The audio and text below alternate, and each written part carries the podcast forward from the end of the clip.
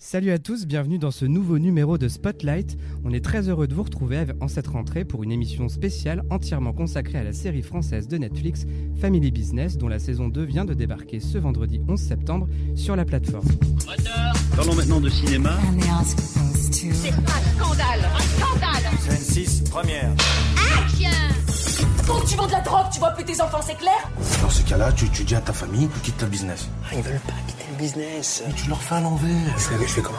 Tu dis, Zama, il y a une bande rivale qui est sur vos côtes et tu les fais flipper. bien, ça, c'est bien, c'est bien, c'est bien la bande Pour parler de Family Business avec nous, j'ai le plaisir de recevoir Igor Gottsman qui n'est autre que le créateur et réalisateur de la série. Bienvenue. Merci beaucoup. Euh, à mes côtés pour le cuisiner, une journaliste de choc pour qui la bœuf n'a pas de secret, Megan Choquet. Salut Je savais pas ça. Pour rappel, Family Business, c'est l'histoire de Joseph, incarné par Jonathan Cohen, qui bosse à contre-coeur dans la boucherie familiale, tenu par son père, Gérard, joué par Gérard Darmon. Et lorsqu'il apprend que le cannabis va être légalisé, il transforme la boucherie en bûcherie. Et c'est le début d'une série d'emmerdes, car au final, le cannabis n'est pas légalisé.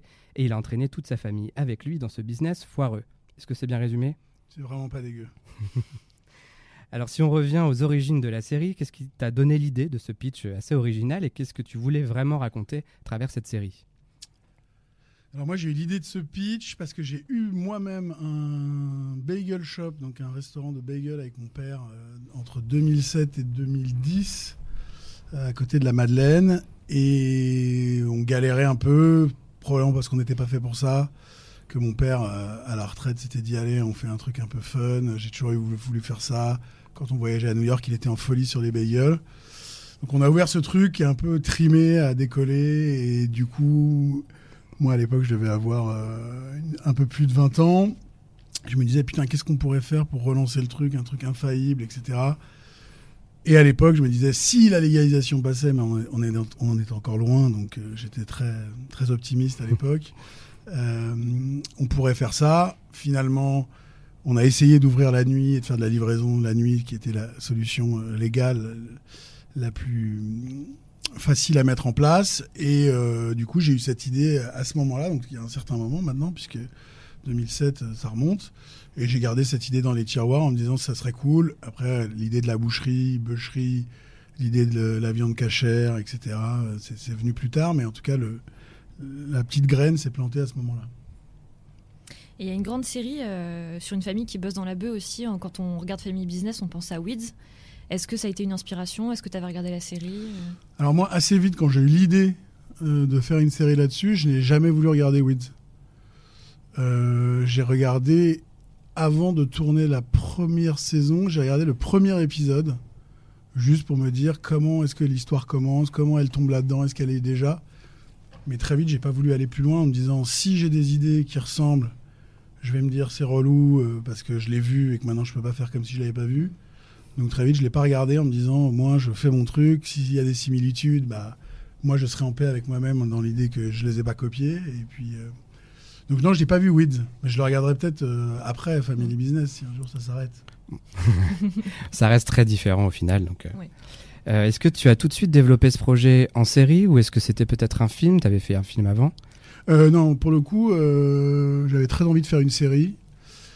Je trouve qu'il y a un truc très excitant dans la série de suivre des personnages sur plusieurs euh, années, d'avoir le temps de développer des choses plus microscopiques ou dans un long métrage, il faut essayer de raconter une histoire en une heure et demie, voire deux heures, voire deux heures et demie. Mais donc du coup, il y avait vraiment parce que on a été bercé par des séries emblématiques comme Friends, etc. Ce truc de se dire un perso, une fois qu'il revient, tu le connais, même si là on n'est pas pour Family Business dans de la sitcom et tout, mais espèce de truc où ça devient quelqu'un de réel qui existe, alors que tu regardes des grands héros de, cinéma, un peu comme des demi-dieux avec qui t'aurais passé une journée folle un jour, euh, alors que le personnage de série, c'est vraiment quelqu'un qui t'accompagne, qui grandit avec toi, et du coup, euh, voilà. Et sur cette idée, je me disais, ça peut être vraiment cool de faire une série parce qu'il y a la thématique de la famille et que la famille, c'est euh, Enfin, c'est multiple et il y a mille choses à raconter sur la famille et quelque part il y a une identification, peu importe son histoire personnelle qu'on a avec ses parents, ses frères et sœurs ou ses grands-parents, où on va retrouver forcément des choses ou projeter des choses qu'on aurait aimé vivre et qui ne sont pas le cas. Donc dans ce, dans ce contexte-là, j'ai toujours voulu en faire une série. Et t'as tout de suite démarché Netflix ou t'es passé par plusieurs chaînes avant? En fait, on a, on a développé de notre côté une Bible, et ensuite on a shooté un peu euh, quelques ou plateformes ou chaînes qui nous semblaient appropriées. Netflix euh, sont les premiers qu'on a rencontrés, avec qui ça a tout de suite euh, roulé. Du coup, euh, bingo, banco. ouais. Et on dit souvent que, que Netflix laisse une grande liberté aux, aux créateurs. Est-ce que c'est ce que toi aussi tu as vécu sur ces deux saisons? Honnêtement, je sais pas si c'était la réputation qu'avait Netflix avant qu'on arrive, parce qu'il y avait plein de, un peu de, rumeurs, de mais t'as pas peur de Netflix, etc. Moi, euh, j'ai commencé à travailler avec Damien Couvreur qui gère euh, les contenus euh, et la production fiction série chez Netflix, et franchement, ça, ça se passe, ça s'est passé, et ça continue de se passer super bien. Forcément, on discute, mais en même temps, c'est, ça fait partie du processus de création aussi, de, de se confronter à la vie des autres, à des sensations, etc. Mais in fine, c'est moi qui ai toujours le dernier mot sur ce qui est dans la série. Donc il n'y a rien derrière, y a rien ni personne derrière qui je peux me cacher en disant si c'est pas drôle, c'est de la faute d'un gars chez Netflix. C'est pas vrai. si c'est pas drôle, c'est, moi. Est-ce qu'on peut dire que tu es showrunner de la série? Euh, oui, on peut le dire. Ouais. On peut le dire à, à la simple petite variante que beaucoup de showrunners euh, ont tendance à réaliser un ou deux épisodes et à déléguer la, réalisation de- des autres épisodes à d'autres réalisateurs. Moi, pour le moment, c'est un pas dont j'ai rêvé parfois, mais que j'ai pas réussi à un, cap que j'ai pas franchi, où je trouve ça très dur euh, quelque part d'abandonner son plateau sans, sans forcément ne plus être là du tout, mais voilà, j'arrive pas à le faire, donc euh, j'ai fait tous les épisodes de la saison 1, tous ceux de la saison 2. Et je pense que s'il y a une saison 3, j'aurais tendance à réaliser tout encore, mais Juste sur les, chiffres d'audience euh, de Family Business, mais si on se fie à son renouvellement, si on se fie aux requêtes sur, la série sur Allociné, a priori elle s'est très bien débrouillée en saison 1. Est-ce que tu en sais plus? Est-ce que tu as eu des données? Moi j'ai eu des données dont je n'ai pas le droit de, sur lesquelles j'ai pas le droit de communiquer. En vrai, elles sont très floues parce que c'est, on a eu ça au tout début quand ça a été lancé. Moi, la vraie nouvelle, c'est que dix jours après la sortie, Netflix m'a dit, euh, on veut la saison 2. Donc après, c'est pas que j'en avais rien à foutre. Je suis content.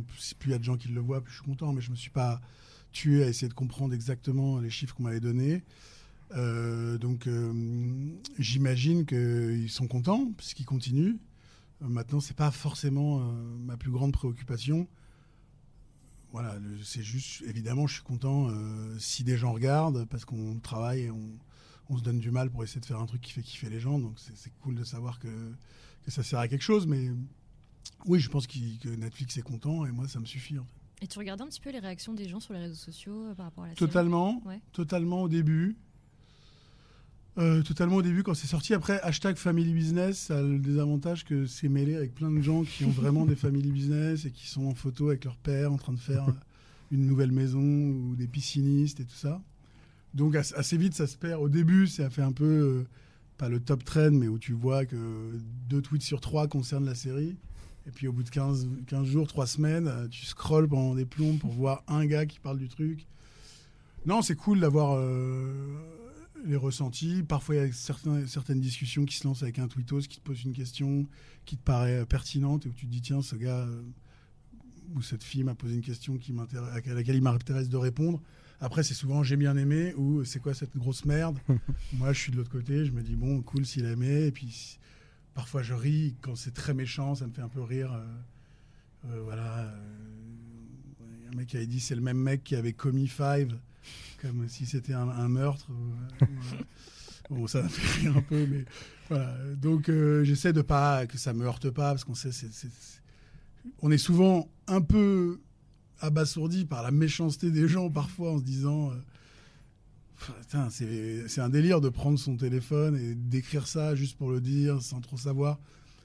Après, voilà, moi, en vrai, je- j'essaie de garder un peu de distance avec ça, avec les compliments comme avec les, les critiques plus violentes. Mais bon, ouais, ça fait partie du, du game. T'as eu des retours de l'étranger ou pas? Parce que c'est l'avantage de Netflix, elle est Grave. dispo partout. Grave, ça, c'était le truc très cool, pour, surtout pour, par, par rapport aux réseaux sociaux. C'est que j'ai eu des gens en Argentine, euh, au Brésil, en Israël, euh, voilà, qui me répondent. Alors moi, je, copiais et je mettais dans Google Translate pour essayer de comprendre un peu ce qu'ils disaient. Non, ça c'est ça qui est ouf. C'est vrai qu'en plus, moi, Five, j'ai fait un premier film qui est une comédie française, qui est de réputation, un genre qui s'exporte pas hyper bien à l'étranger. Donc le film est sorti en Angleterre, en Allemagne, etc., mais pas en Argentine ou au Brésil. euh.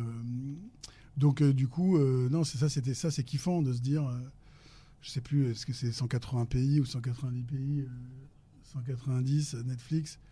Donc tout d'un coup, ça se lance et boum, c'est partout et bon, voilà, c'est un peu cool quoi. Et puis là, en plus, euh, Netflix a mis euh, Five euh, cet été, euh, donc euh, ça a amorcé aussi le retour de Family Business. Exactement. J'étais pas au courant au début de cette stratégie, mais j'étais bien content parce que ça fait plusieurs, euh, ça faisait plusieurs euh, années que je me disais franchement, Five, je pense que sur Netflix ça peut performer et que c'est un, un film qui que des plus jeunes vont découvrir parce que quand il est sorti, moi, euh, quand j'ai fait le film, j'avais 28 ans et je pensais un peu l'avoir fait pour les 15-35 ou les 18-35. Et en fait, on s'est rendu compte à l'époque, quand on a étudié euh, le spectateur type de Five, c'était plutôt 25, 35, voire 40. Donc je me suis dit, il y a quand même une partie des 18, 25 qui n'ont pas vraiment capté que le film était un peu pour eux aussi. Je me suis dit, avec Netflix, c'est sûr que les gens vont, vont mater. Donc là, j'ai eu des retours récemment, un peu sur Twitter, Instagram, de gens qui découvraient Five. Donc c'est toujours un peu kiffant. Puis si on aime Family Business, a priori, on va aimer Five. hein. Oui, a priori, c'est assez, euh, on est dans- sur des thématiques assez, assez proches. Euh, alors on va parler plus précisément de la saison 2 maintenant. On va éviter de trop spoiler pour ceux qui ne l'auraient pas encore commencé. Megan, est-ce que tu pourrais nous résumer en quelques mots cette saison 2, à quoi le public peut s'attendre? Alors en quelques mots et sans trop spoiler, euh, on avait quitté les Hazans en plein deal avec euh, Jaurès pour qu'il lui fournisse la pastrawide qui est préparée avec soin euh, par euh, Ludmilla. Dans la saison 2, on les retrouve un an plus tard. Euh, Joseph est père de triplés. Et euh, le business se passe euh, super bien, mais il y a quand même un petit problème, c'est que sa copine Aïda ne supporte vraiment pas qu'il trempe dans ce, dans ce milieu-là, et elle, elle le menace. S'il n'arrête pas son business avec sa famille, il a plus le droit de voir les enfants. Donc Joseph, il est un peu désemparé et en gros, il va essayer de faire croire à sa famille qu'ils sont menacés par une bande rivale. Et euh, bah, forcément, ça se passe très mal hein, puisque le plan de Joseph va se retourner contre lui. Et je n'en dis pas plus pour l'instant. T'as pu me rapporter ce qui me manquait Juste si on peut baisser d'un ton. ce- Attends, mec, tes gosses, c'est pas mon problème. Tu veux que je leur donne ça en plus Non, vraiment non, il a déjà mangé en plus, mais c'est adorable, merci. On est des agriculteurs, on fait pousser au vent. On est trop serré dans la grange. Faut plus de place. On va faire une tonne quand même. Une tonne. Une tonne. Hmm, Ça vous a bien accroché ça, les loulous. Hein Euh, Au moment de, de l'écriture de la saison 1, est-ce que tu avais déjà une idée précise de ce que tu voulais faire sur le long terme, en saison 2 et peut-être au-delà? Bah euh, oui, euh, oui et non, c'est-à-dire euh, on ne ferait pas la même fin euh, à une saison si on se disait c'est sûr que c'est la dernière ou c'est pas sûr.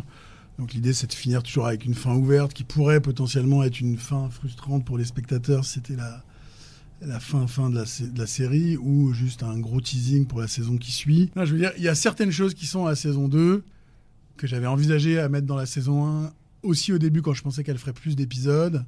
Parce qu'au début, je voulais faire euh, 12 fois 30 minutes, puis ensuite assez vite, avec le temps que ça prend d'écrire euh, 12 épisodes de 30 minutes et de le préparer et de le tourner et de le monter, on s'est vite rendu compte que pour essayer d'être à date anniversaire tous les ans sur Netflix, euh, ça marchait pas. Donc on a dû réduire. Enfin, moi, j'ai eu envie de réduire et Netflix m'a suivi. euh, donc j'étais content.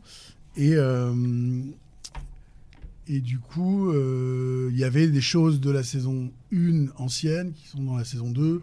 Et s'il y a une saison 3, il y aura sûrement des choses de la saison 3 que j'avais en fait envisagé au début pour la saison 2. Tout s'est un peu décalé, mais du coup, je pense que si j'avais mis tout ce que je voulais mettre dans la première saison 1, ça aurait été peut-être un peu indigeste, parce qu'il y avait beaucoup de choses. Parce que du coup, tu, te- tu voulais tabler dès le début sur du 30 minutes. Peu Ouais, importe moi, le nombre d'épisodes à la base, ouais, c'était du ça, 30 minutes. ça a ouais. toujours été euh, le, le- le format euh, que je voulais que je voulais faire parce que je trouve c'est hyper cool. euh, Ça se consomme vite et en même temps, on peut s'y faire passer plein de choses et euh, sans rentrer dans des scènes un peu plus posées où j'aime bien moi que ce soit rythmé et qu'en comédie on puisse avancer. Après, euh, ça n'empêche pas que certains épisodes de la saison 2 que vous pouvez découvrir euh, dès maintenant sur Netflix sont euh, un poil plus longs que 30 minutes parce que j'ai été gourmand ou à l'écriture ou sur le plateau ou en montage mais à la fin il s'avère que c'est un peu plus long que ce qui était prévu. toute façon, c'est ce qui se fait de plus, de en plus, et puis ça se binge-watch euh, facilement. Bah, c'est l'idée. Et puis, euh, ce qui est cool avec Netflix, c'est qu'il n'y a pas euh, de contrainte de temps. Au-delà du fait que euh, on n'a pas le même budget pour faire 52 minutes que 30 minutes, mais l'idée que ça fasse 32, 34 ou 36, si on considère que l'épisode il est bien, qu'il n'y a pas de lenteur ou qu'il n'y a pas des choses en trop qu'on met un peu au forceps, euh, vu qu'il n'y a pas de, régie publicitaire et tous ces trucs-là qui ont imposé les formats euh, fixes. Donc du coup, il y a une petite souplesse là-dessus. Donc la saison 2 fait autant d'épisodes que la saison 1, mais elle fait quasiment euh, 20 minutes de plus. Et ça reste Quasiment un frustrant. épisode en bonus. Pardon Ça reste frustrant. Quand on termine la saison, Ouais. on en a envie d'un peu plus. Ouais, ouais, ouais, ouais, ouais, je comprends. si on rallonge les années, si on met 500 jours dans une année, on fera plus d'épisodes. Euh, Est-ce que le- la crise du Covid a eu un impact sur le tournage? Comment ça s'est passé en termes de timing? Bah, euh, au-delà du stress, parce que quand, on me pose la question, je me dis toujours, bon, c'est effectivement, ça a compliqué les choses. C'est rien par rapport aux gens euh, qui en sont morts et à la crise que, le monde traverse en ce moment à cause de ce virus. Mais effectivement, nous, on a eu la chance d'avoir fini le tournage euh, au moment où le confinement est arrivé. Donc j'étais en période de post-production et notamment de montage. Donc euh, on avait chacun, mes monteurs et moi, les trois monteurs et moi, on avait chacun une machine avec euh, les rushs à la maison et on, on montait à distance en s'envoyant des fichiers, en regardant, en se faisant des, des zooms, des Skype, des WhatsApp euh, et tutti frutti. Euh, donc ça a été plus long parce qu'en fait, effectivement, notre objectif au début c'était de tenir euh, un an entre les deux saisons. Donc on était sorti le 28 juin l'année dernière, donc on aurait adoré sortir le 28 juin ou le 29 ou le 27 cette année. Le Covid a fait qu'on n'a pas pu tenir ce délai et aussi simplement parce que pour faire tous les post-synchro, de réenregistrement des comédiens, il fallait qu'on soit dans un moment où le confinement était terminé et on pouvait avoir un peu de recul pour prendre les précautions sanitaires euh, adaptées. Euh, Quand on écrit une série qui marche énormément sur les rebondissements, comme c'est le cas ici, sur le côté euh, improbable aussi des événements, est-ce qu'on est obligé d'une saison à l'autre à se dire il faut que je pousse les curseurs encore plus loin? Est-ce qu'il faut en donner encore plus euh, Voilà, est-ce que c'est euh, évident ça? On n'est pas obligé, mais on est content de le faire, je crois, parce que effectivement, euh, moi, ce qui est intéressant pour moi de respecter et où j'ai envie de mettre la véracité dans ce que je fais, en tout cas pour un projet comme Family Business, c'est les rapports entre les personnages, la famille, euh, les tensions, les frictions, les réconciliations, l'amour euh, un peu pluriel, on s'aime, on se déteste, on ne sait pas trop, ce qui fait euh, la richesse d'une famille. Donc moi, c'est là-dedans que j'ai envie qu'on soit pur et sincère et au bon endroit et juste.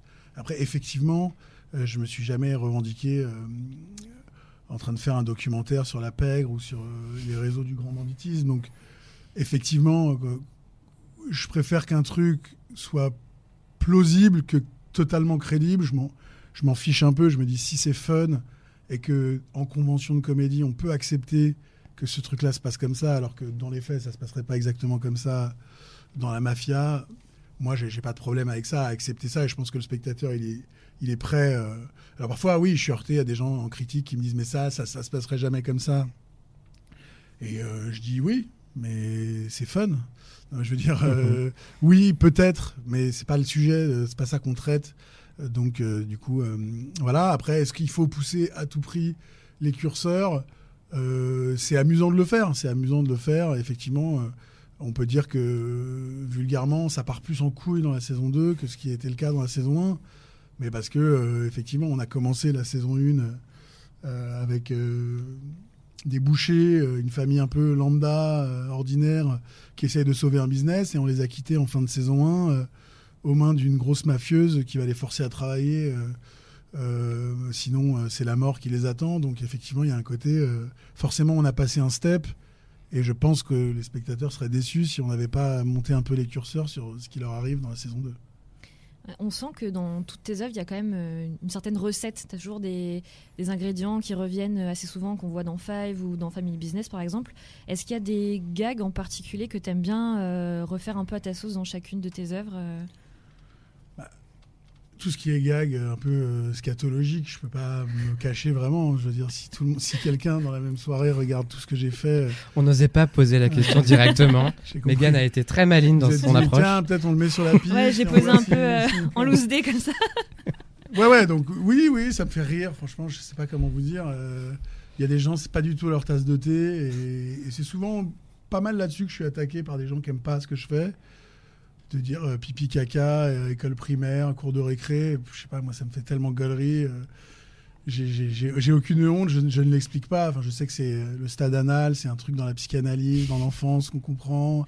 Est-ce qu'on en sort, est-ce qu'on n'en sort pas? Moi, je crois que je suis en plein dedans, ça me fait rire. ça me fait toujours rire, quoi, en fait. Le caca, les proutes, euh, tout ça, le vomi. Ça me fait rire, quoi. Je sais pas vous dire. euh, Ah bah il y a une scène dans la saison 2, on va pas la spoiler, Non. mais quand même euh, tu vas fort quoi. Ouais, s'il va fort. Et en même temps, moi, ce que j'aime bien, c'est que c'est lié au plot. C'est que ce truc-là, ça arrive, mais que ça remet en question euh, tout ce qu'on a posé avant. euh, voilà, donc je le fais pas juste pour euh, le faire. Je me dis, c'est cool parce qu'à ce moment-là, ça va être drôle. Et en même temps, les gens vont se dire, merde, comment on fait maintenant? Merde. Bah, Ah, c'est- merde. c'est- On est dans la C'est- merde, quoi.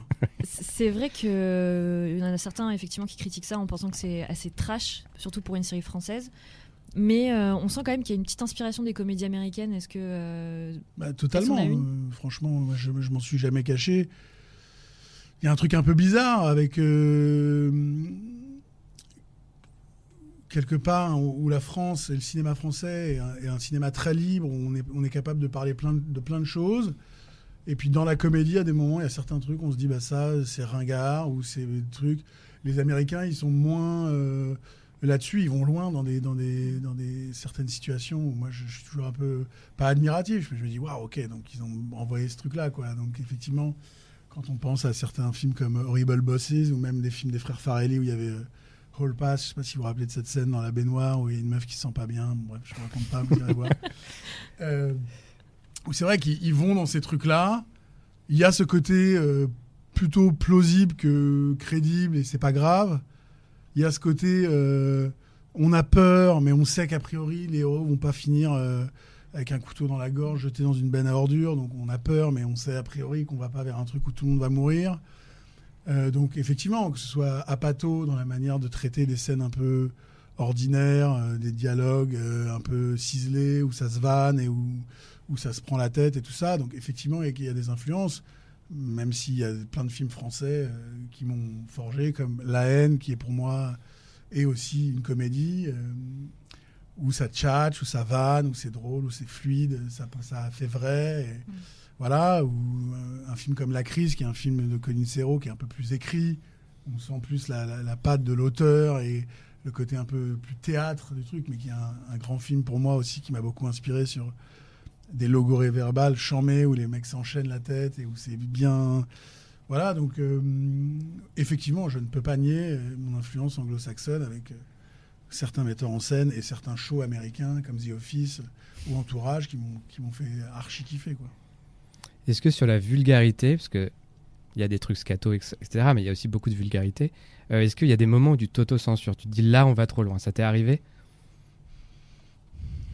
Je sais peut-être au montage parfois où je me dis euh, bah, par exemple dans, dans le, la, la première saison c'était pas vulgaire mais il y avait un tic de langage qui était frère qui est un tic de langage qu'on a vraiment quand on se parle avec Jonathan, Olivier, etc. En plus, Jonathan et Olivier sont des potes qui se sont rencontrés, ils avaient 7 ou 8 ans ou 10 ans, qui ont grandi ensemble, donc c'est quasiment des vrais frères dans la vie, donc frère, frère, frère, frère, t'es fou, frère. Donc il y avait plus ce truc-là. Après, en vulgarité, euh, je sais pas, généralement quand on veut être très vulgaire, c'est à un endroit, c'est qu'on se dit ça risque d'être drôle si on y va à fond. Je me censure pas. Après, il y a sûrement certaines blagues qui me sont venues et que je me suis dit ça, on n'a pas envie d'y aller euh, là-dessus parce que euh, on va se faire pourrir ou voilà. Donc euh, ça arrive, mais non, je me rends pas compte à quel point c'est vulgaire. Vous me dites ça maintenant, je réfléchis. Bah, en fait, oui, euh, ça se dit putain, merde, fais chier. Non, En, en parlant de la saison 2 ensemble avec Megan, on, on s'est fait la réflexion est-ce que la saison 1 était aussi vulgaire que la. Que la est-ce que la saison 2 est aussi vulgaire que la- n'était la première? Parce qu'on avait, on se souvenait plus précisément Donc c'est que quand même, elle l'est pas mal, ouais. Elle est pas mal. Bah, moi, j'ai l'impression ouais, que la saison 2, elle est plus trash. Enfin, elle est plus. euh, elle, elle rentre plus dedans, quoi. Enfin. Oui, mais sur ce qui se passe, où ça va plus loin et tout. Ouais, mais je même, pas- dans les dialogues. Mais on sent même que les comédiens, ils se lâchent encore plus, en fait. Et je trouve Ouais, surtout entre, entre Jonathan Cohen et Gérard Darmon.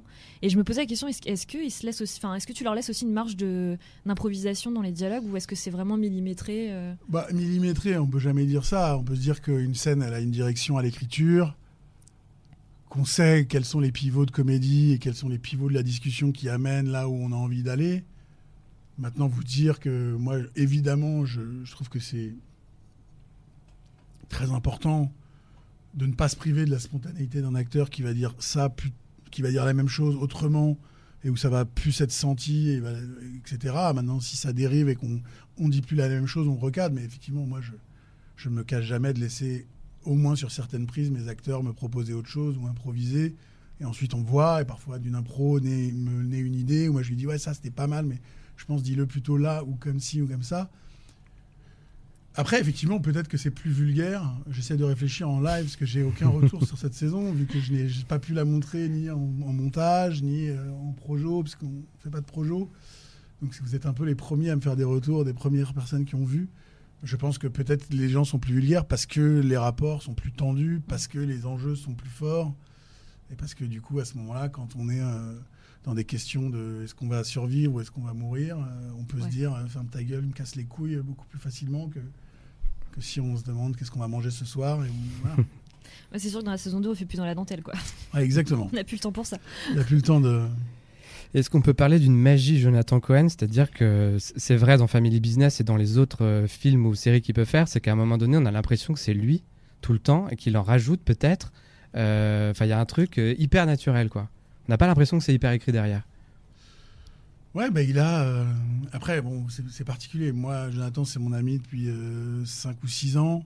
Je le connais dans la vie. Euh, on délire ensemble. J'ai écrit la série au tout début avec lui euh, dans la boucle. Je suis allé lui proposer ce projet avant que Gérard ne soit rattaché, Julia, Liliane, etc. Je lui ai dit j'ai envie d'écrire un show sur une boucherie qui devient une boucherie, etc. Et je voudrais que tu sois le gars.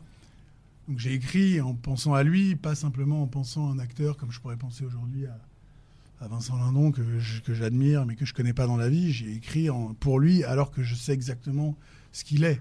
Maintenant, effectivement, il a cette, euh, cet atout, cette, euh, de, se- mettre dans la peau des trucs et d'arriver à, sortir les choses de manière très naturelle, mais aussi parce qu'à des moments, il y a de l'impro et il fait dériver une situation et on, on sent le truc. Donc effectivement, il y a une magie Jonathan Cohen qui est très difficile à expliquer. Je ne saurais pas vous dire comment, pourquoi, comment il est fabriqué, qu'est-ce qui se passe dans sa tête quand il travaille ou quand il est dans la vie, parce que c'est quelqu'un qui est très drôle aussi euh, quand il n'est pas devant des caméras.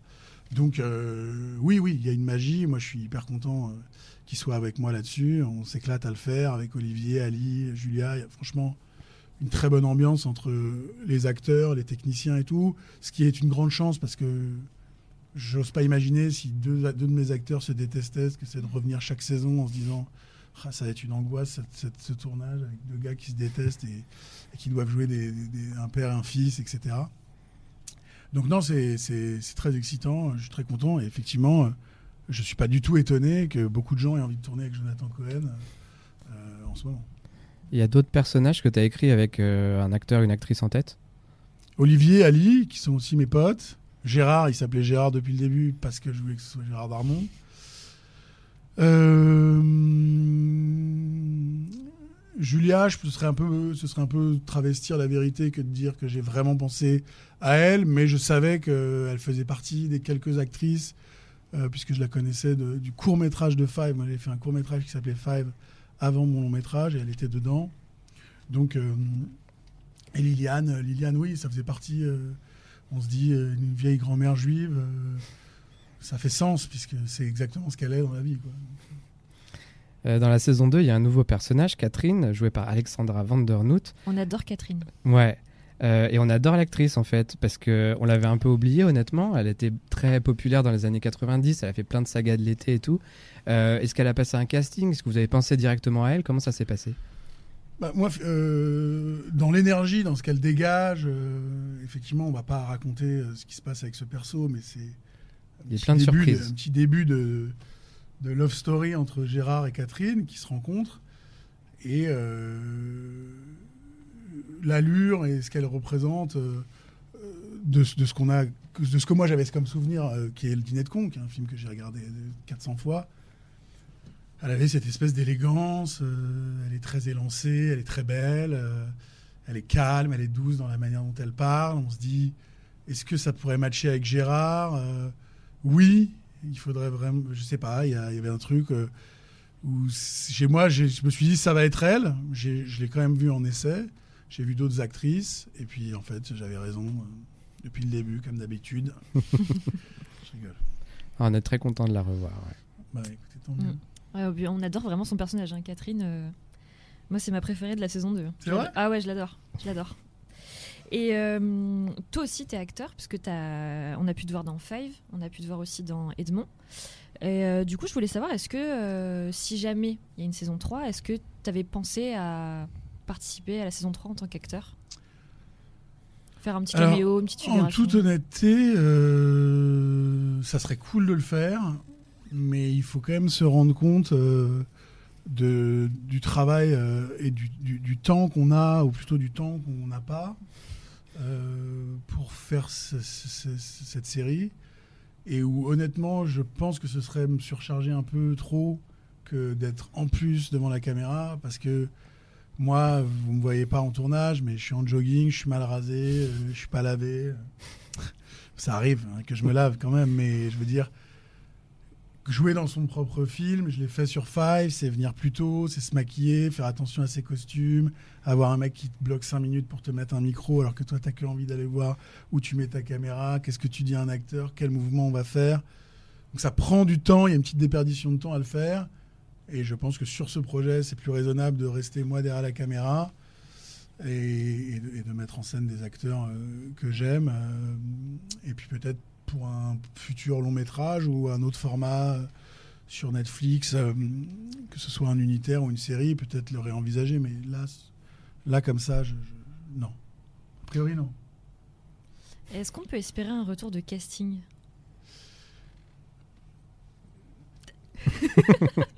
Bah, en fait, dans les faits, euh, je suis toujours très ami avec Pierre. On a d'autres projets qu'on écrit ensemble.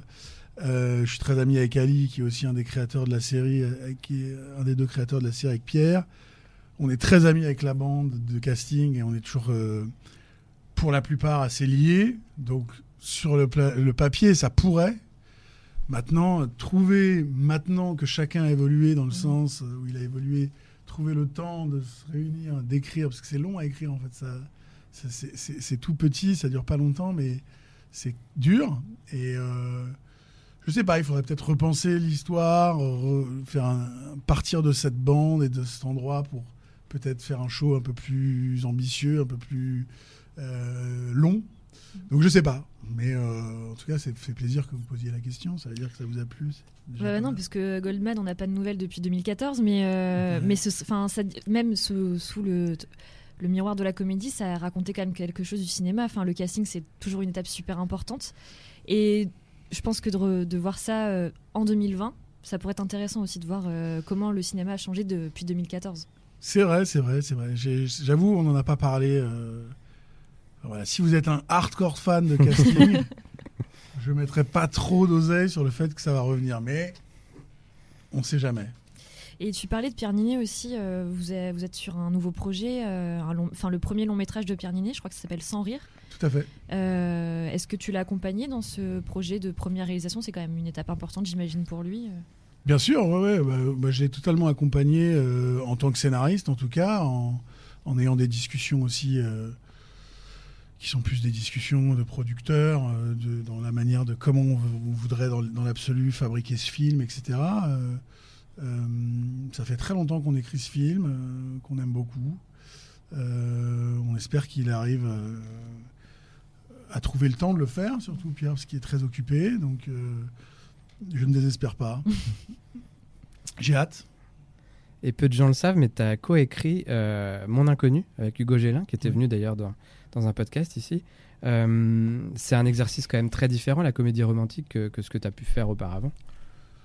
Ouais, tout à fait. Moi, j'adore la rom-com. Je suis un gros fan de rom-com. Euh, c'est d'ailleurs possiblement un projet. Enfin, j'aimerais bien un jour signer ma propre rom-com. Euh, j'ai grave kiffé écrire avec Hugo. Euh, on est assez différents. Je crois qu'il est un peu plus romantique que moi dans la vie, même si moi je suis assez sensible aussi sous mes airs. Donc du coup, on s'est apporté l'un et l'autre. C'était son projet, c'était son idée, c'était lui qui allait être le metteur en scène. Il y a un truc aussi très euh, dépaysant euh, pour moi de ne pas être euh, le pilote de l'avion. Je me dis, je suis le copilote. Je lui dis, je pense qu'il faut partir par là. Il me dit, non, non, on fonce tout droit. je lui dis, ok, on fonce. Si on se crache, de toute façon, on dirait pas que c'est de ma faute. Donc il y a un truc, euh, comme quand je suis comédien sur un autre projet, un metteur en scène, il me dit, fais ci, fais ça. Je me dis, j'y crois pas, ou ah, je l'aurais pas fait comme ça, ou machin. Mais je me dis, bon, c'est ce qu'il me demande, c'est sa vision. Il connaît mieux son film que moi.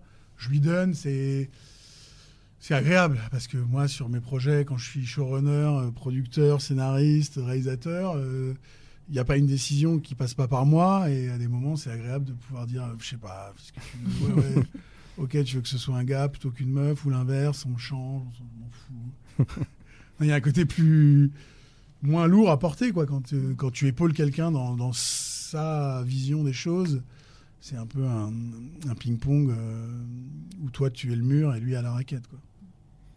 Alors pour terminer, euh, Family Business, saison 3, euh, j'ai bien compris que pour l'instant elle n'était pas officiellement commandée, mais est-ce que tu as commencé à travailler dessus déjà en écriture ou pas du tout? Non, je- moi j'ai commencé à poser des questions, euh, réfléchir un petit peu à ce vers quoi on pourrait aller si- s'il y avait une envie. Euh, de toute façon, on va vite le savoir et on va vite se mettre au travail si, euh, si Netflix a envie de continuer l'aventure avec nous. Toi, tu as envie d'aller au-delà d'une saison 3 tu, tu vois ça durer Franchement, j'en sais rien. j'en sais rien. je- je- Si on doit écrire et on peut écrire la saison 3, on verra où est-ce qu'on arrive. Et est-ce que ça fait sens à ce moment-là de se dire il y a possiblement, on a encore une saison 4 dans le, dans le, dans le coffre, je sais pas comment on dit, dans le tiroir, dans le- dans- sous le capot, quelque part. Une métaphore avec un meuble ou une voiture, vous choisissez. Euh, merci à tous de nous avoir suivis. Merci à toi, Igor, pour ta venue. De rien, merci Je à vous. rappelle que la saison 2 de Family Business est sur Netflix et c'est disponible dès maintenant. Merci, Megan. Bah merci. Et on se retrouve très vite pour un nouveau Spotlight. Salut N'hésitez pas à noter cette émission, à la partager et à en parler autour de vous. L'émission est disponible sur toutes les plateformes de podcast, notamment Spotify, SoundCloud, Deezer et Apple Podcasts.